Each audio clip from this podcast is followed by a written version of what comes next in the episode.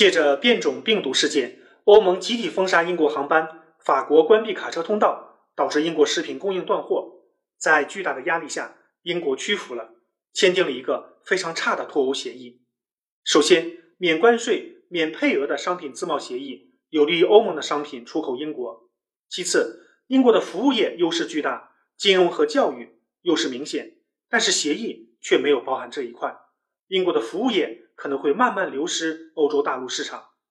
最后，英国宣称的脱欧的最大好处，摆脱欧盟的规章制度，摆脱布鲁塞尔的欧盟官僚管制，却根本没有实现。脱欧协议规定，如果英国管制水平低于欧盟标准，欧盟就可以单方面对英国加关税。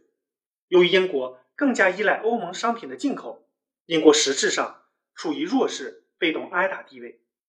所谓脱欧。夺回控制权，掩耳盗铃而已。欢迎大家关注卢晓夫看欧洲，谢谢。